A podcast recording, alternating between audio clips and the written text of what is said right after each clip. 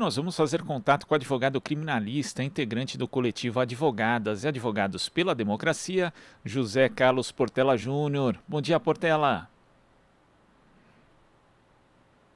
Alô, Portela, você me escuta? Bom dia, Glauco. Tudo bom, Portela? Tá me ouvindo? Sim, agora sim, você me escuta bem também? Sim, também te escuto. Portela, na semana passada nós tivemos a deputada do PSL do Distrito Federal, Bia Kisses, que é uma aliada de primeira hora do presidente Jair Bolsonaro, vazando informações como CPF, e-mail, celular de médicos que participaram de uma audiência pública realizada na terça-feira.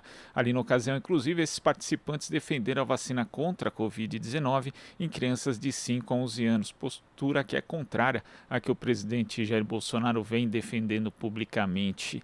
É, o quão grave é esse episódio, Portela, e que tipo de crime incorreria a deputada ao vazar esses dados? É, a gravidade é absurda, né? Quer dizer, uma escalada de, de gravidade do que a gente vem vendo, né? Desde 2018 ou até um pouco antes, né? A partir do discurso do Bolsonaro, mas que após assumir o poder vai ganhando um corpo de monstruosidade cada vez maior. Né? Então, a gente já teve aí é, o próprio presidente Bolsonaro falando contra as vacinas, né? continua insistindo nesse discurso anti-vacina agora na questão da vacinação das crianças e adolescentes. Uh, e vem agora essa bomba, né? Esse vazamento criminoso de informações, porque essas informações elas foram vazadas com o intuito de constranger eh, esses médicos.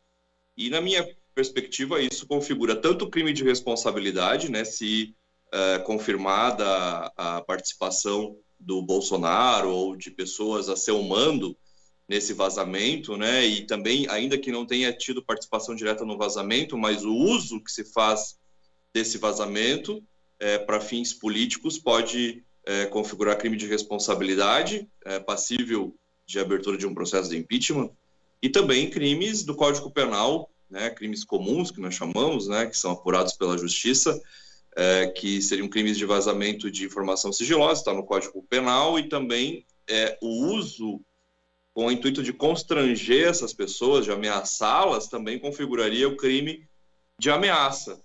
Então, agora, mesmo diante disso tudo, a gente vê uma timidez das instituições, né? Porque é, mais um crime é cometido pelo grupo do Bolsonaro, né, por ele ou por seus apoiadores, e as instituições simplesmente deixam passar, né, vamos usar a expressão popular, passam um pano, é, mostrando que as instituições não são fortes, assim, né, como o discurso muitas vezes diz, né, ah, nós temos instituições fortes, né, nós temos uma democracia consolidada, isso é uma mentira, porque fosse mesmo isso, Bolsonaro já teria ou uh, sofrido impeachment e também já estaria na cadeia, assim como seus apoiadores. Uma delas aí, a Bia Kicis, que já está sendo investigada pelo STF por participar de atos antidemocráticos, por espalhar fake news, né? E continua aí com seu mandato intacto e, e praticando todo tipo de,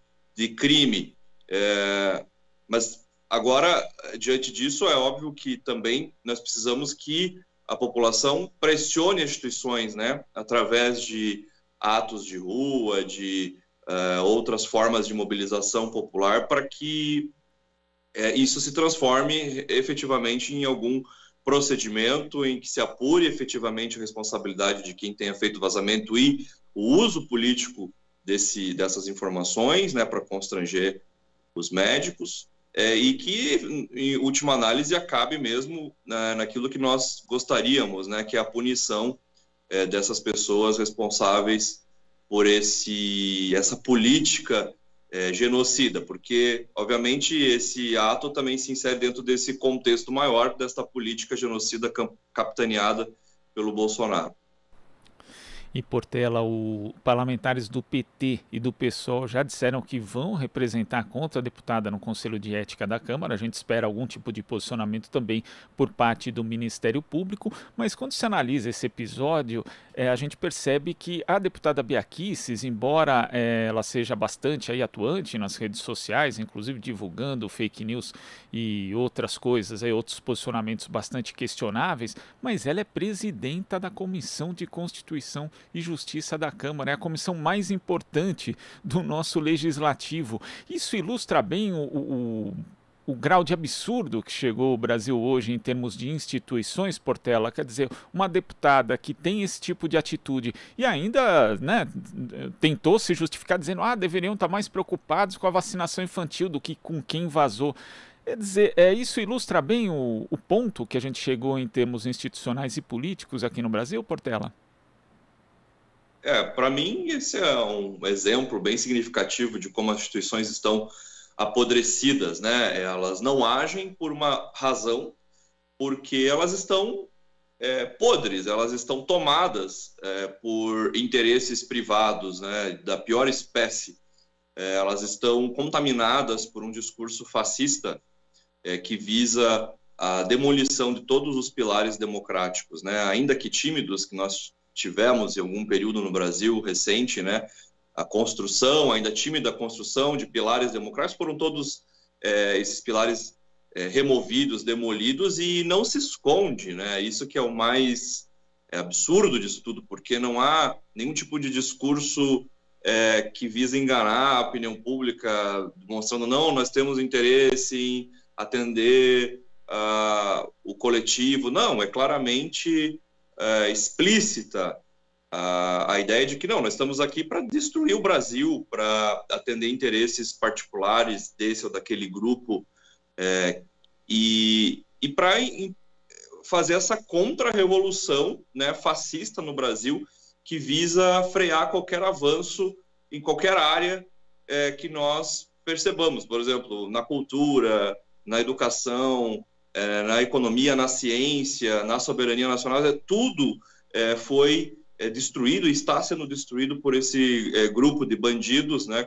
capitaneado pelo Bolsonaro, e, e, está escancarado, está esfregado na nossa cara, né? Só quem não quer ver é a pessoa que está lucrando com isso, aí finge que não está acontecendo nada, que o Brasil está mil maravilhas, mas nós estamos vendo de maneira triste o aprofundamento, né, da destruição total do país e isso não vai parar em 2022, por exemplo, agora com eleições, né, o Bolsonaro com possibilidade grande de ser defenestrado, vai fazer de tudo para saquear o que puder e para destruir o que ainda resta de democracia no Brasil. Agora, na sexta-feira também, Portela, o ministro Marcelo Queiroga é, foi questionado a respeito desse vazamento de dados, lembrando que essa audiência pública foi promovida pelo Ministério da Saúde. Quando ele foi perguntado, ele disse: Ah, tem que perguntar para a deputada Bia Kicis. Aí depois a jornalista ali insistiu numa entrevista coletiva né, a respeito dessa questão. Ele falou que o, o, a audiência não tinha sido realizada no âmbito do Ministério da Saúde, quer dizer, que é mais absurdo, para concluir ainda depois que insistiram com a questão que ele não é fiscal de dados. Qual a responsabilidade do Ministério da Saúde nesse vazamento, já que foi o Ministério que promoveu essa audiência pública, Portela? É, claramente há uma responsabilidade, né? Agora, de novo, é, entra ministro da Saúde, sai ministro da Saúde, e a gente percebe que ali tem um interesse muito maior, que vai depender de quem conduz a pasta, né? Que é o interesse próprio do Jair Bolsonaro, que é conduzir essa política genocida. Então, aquele que é colocado ali na pasta para, em tese, gerenciar, não gerencia nada. E, e, e não esconde também que não está gerenciando nada. Isso que é, é absurdo, né? É, nós assistirmos a essa desfaçatez completa é, e, e, simplesmente as coisas vão é, sendo conduzidas dessa forma, né? Sem muitos tumultos, é, tirando, claro, ali a pressão popular de um lado, um setor da mídia que cobra, mas as instituições mesmo, elas não estão nem um pouco preocupadas, né? E daí, repito, se estivessem preocupadas, nós não teríamos chegado nesse ponto, com quase 700 mil mortos, se, esses dados são corretos, porque nós temos apagão de dados do Covid proposital é, feito pelo Ministério da Saúde, é, não teríamos chegado a esse ponto de ter essa mortandade absurda, de ter atraso da vacina, é, se as instituições realmente funcionassem como um ou outro é, político liberal ou é, professor diz por aí, não, nossas instituições estão fortes, não se preocupem, não sei o que, o Jair Bolsonaro, o Jair Bolsonaro passa, mas instituições ficam.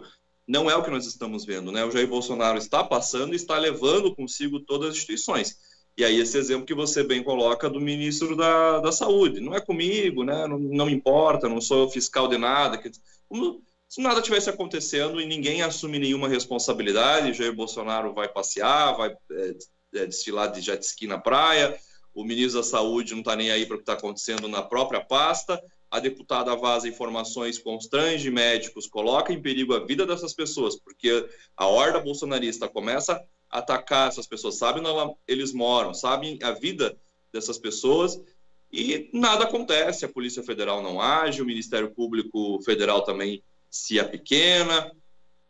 Está aí, claramente, a, o, o que nos tira, nós tiramos de, de ensino disso, de lição, é que sim, um fascista consegue é, destruir o país quando as instituições se apequenam, né? É, e está aí o exemplo claro para todo mundo ver. E nós tivemos também nesse sábado o diretor, presidente da Agência Nacional de Vigilância Sanitária Anvisa, Almirante Barra Torres, reagindo às declarações de Jair Bolsonaro que colocam em dúvida a integridade do órgão, né, de pessoas que fazem parte ali da Anvisa. E ele disse o seguinte num trecho da nota Portela: se o senhor dispõe de informações que levantem o menor indício de corrupção sobre este brasileiro, não perca tempo nem prevarique, senhor presidente. E aí aquilo, né, Portela, a CPI da Covid levantou indícios do cometimento de uma série de crimes, tanto de responsabilidade quanto de crimes comuns que teriam sido cometidos pelo presidente Jair Bolsonaro. Nessas declarações dele também em relação à Anvisa, teria aí é, o indício de outros crimes também, de outros delitos? No caso, caso ele tenha é, conhecimento de corrupção na Anvisa, de prevaricação ou de crimes contra a honra, já que ele está tentando ali é, contra pessoas que trabalham no órgão? Exatamente, né? A, a, gente não tem uma legislação ainda que regule a questão das fake news, né? Tem na questão eleitoral, mas não temos uma legislação macro, né, que regule em todos os campos a questão da fake news e mais uma fake news do Bolsonaro, né, de fazer essas acusações infundadas, é para é, distrair o seu grupo de apoiadores, né, para demolir também esse serviço como uma forma de jogar o público contra as instituições que ainda tentam colocar algum freio nessa loucura toda. É, mas temos crimes do Código Penal que são crimes mais leves, mais brandos, mas ainda assim são crimes e que deveriam, portanto, ensejar uma responsabilização do Bolsonaro, né? E você bem coloca, ou ele está mentindo e, portanto, ele comete crime contra a honra, de calúnia, difamação, ou se é verdade, ele não faz nada, então ele está cometendo crime de prevaricação. É, são as duas opções, né? É, mas, de novo, o Bolsonaro faz isso é, e desfaz, faz e desfaz, porque sabe que nada acontece. Né? Tá aí, a CPI da Covid apurou uma série de crimes, crimes horrendos que o Bolsonaro e seu grupo de, de gangster cometeu, é, e na, cometeram e nada aconteceu. Né? Então, tá aí. E aí, qual é o sentimento que passa para para os cidadãos, né? De impotência, né? Quer dizer, se esperar algo das instituições é algo, assim, uma, ser uma poliana, porque as instituições já deram mostras que não vão fazer nada, né? Mesmo diante de uma avalanche de indícios de crimes de todos os tipos. É, então, o outro caminho seria, né? E é tanto mais difícil, mas ainda é um caminho que nós acreditamos que é da mobilização popular, né? nas ruas, cobrando, indo para cima das instituições, constrangendo as instituições, né?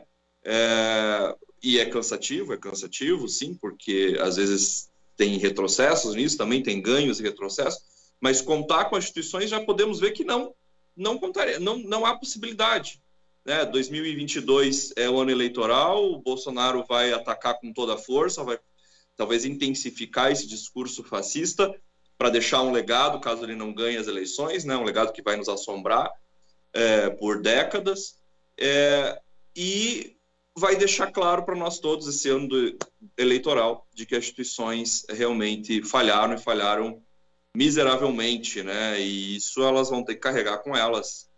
É, e talvez nós vamos ter que, talvez não, necessariamente nós vamos ter que fazer uma reconstrução do país no próximo período, reconstruir tudo, porque tudo foi destruído e muita coisa do que a gente achava que nós tínhamos como ganho democrático que serviria para controlar esse tipo de, de situação, né, de, dessa política fascista, genocida, nós vimos que não não era bem assim. Nós não tínhamos os instrumentos, né? E se tínhamos instrumentos, os instrumentos é, não puderam agir, não foram implementados. E aí nós temos que também apurar as responsabilidades de todos que se omitiram é, nesse quadro é, tétrico que nós estamos vivendo no, no país, nesse cenário de é, profunda tristeza, de luto, de é, desespero, né? Porque a gente vê todos esses crimes sendo cometidos na nossa cara e nada acontece, então há esse sentimento de desespero, né? De injustiçamento que povo brasileiro vive. Então, no próximo período, nós vamos com certeza ter que rever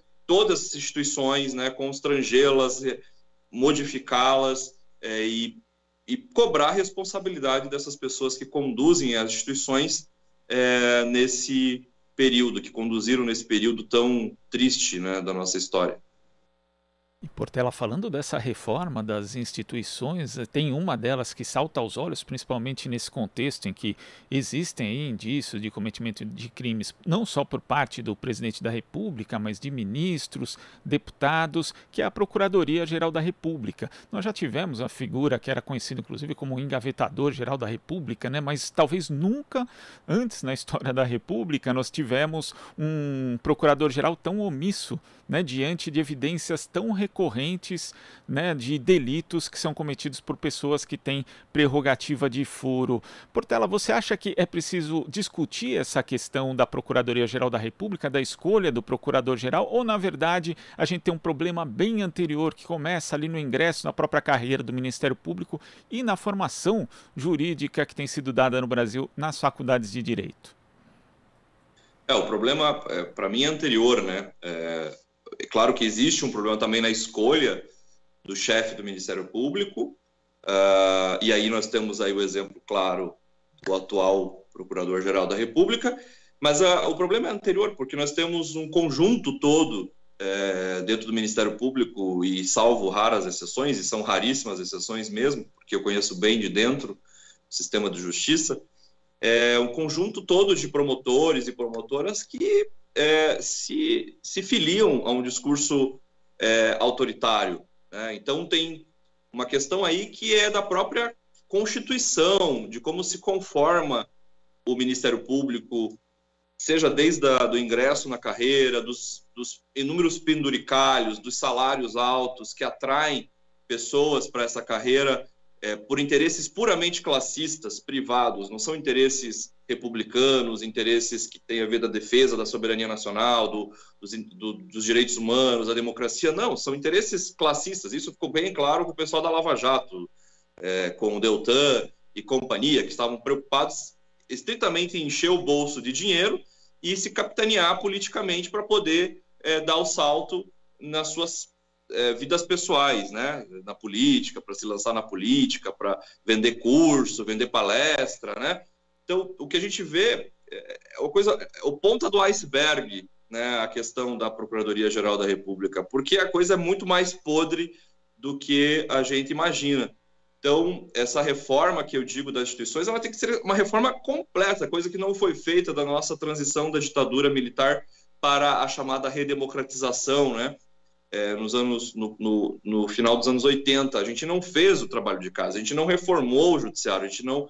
O Ministério Público foi é, idealizado é, desde o começo com a Constituição de 88, mas ainda houve erros na forma como nós é, instituímos o Ministério Público. Esses erros ficaram evidentes agora, nesse último período, desde a Lava Jato, é, com a prisão do presidente Lula, com a eleição do Bolsonaro, tá, tá tudo aí na nossa cara para a gente ver. Mas a gente não reformou as polícias, a gente não reformou ah, instituições que, que estariam hoje, se, é, se estivessem antenadas, se estivessem agindo de maneira harmônica com o princípio democrático, estariam hoje agindo para valer, não permitindo que esse tipo de situação chegasse onde chegou, nesse grau absurdo de gravidade, né? Então, é algo que nós vamos ter que fazer, é um trabalho que vai ser duro, vai ser árduo, né? Nós estamos vendo aí nossos vizinhos chilenos, né? Olha que difícil que foi, né? É, meses, anos, anos, dois, três anos de rua, no meio de uma pandemia, as pessoas na rua cobrando para derrubar o governo do Pinheira e, mais do que isso, é, acabar com a Constituição que é, foi herança do regime do Pinochet, né, do ditador, e que agora elege um socialista para a presidência, né, pela segunda vez, porque primeiro foi derrubado, né, o Salvador Allende foi derrubado pelo, pelo imperialismo e pela burguesia chilena. Então, e aqui no Brasil nós também vamos ter que fazer a mesma coisa. Né? Esperar que com as eleições simplesmente as coisas mudem de uma hora para outra não é, não é, é viável. Nós temos que ser realistas. Né? As eleições é uma questão importante, mas nós temos que pensar além dela, além delas, porque é a tarefa que vai ser colocada sobre nossos ombros vai ser muito dura e muito difícil, mas vai ser indispensável se nós não quisermos assistir um novo Bolsonaro no futuro. Um longo caminho pela frente. Portela, muito obrigado pela sua participação aqui no Jornal Brasil Atual. Até a próxima. Eu que agradeço. Bom trabalho e boa semana. Igualmente, conversamos aqui com o advogado criminalista, integrante do coletivo Advogadas e Advogados pela Democracia, José Carlos Portela Júnior. Você está ouvindo Jornal Brasil Atual. As notícias que os outros não dão.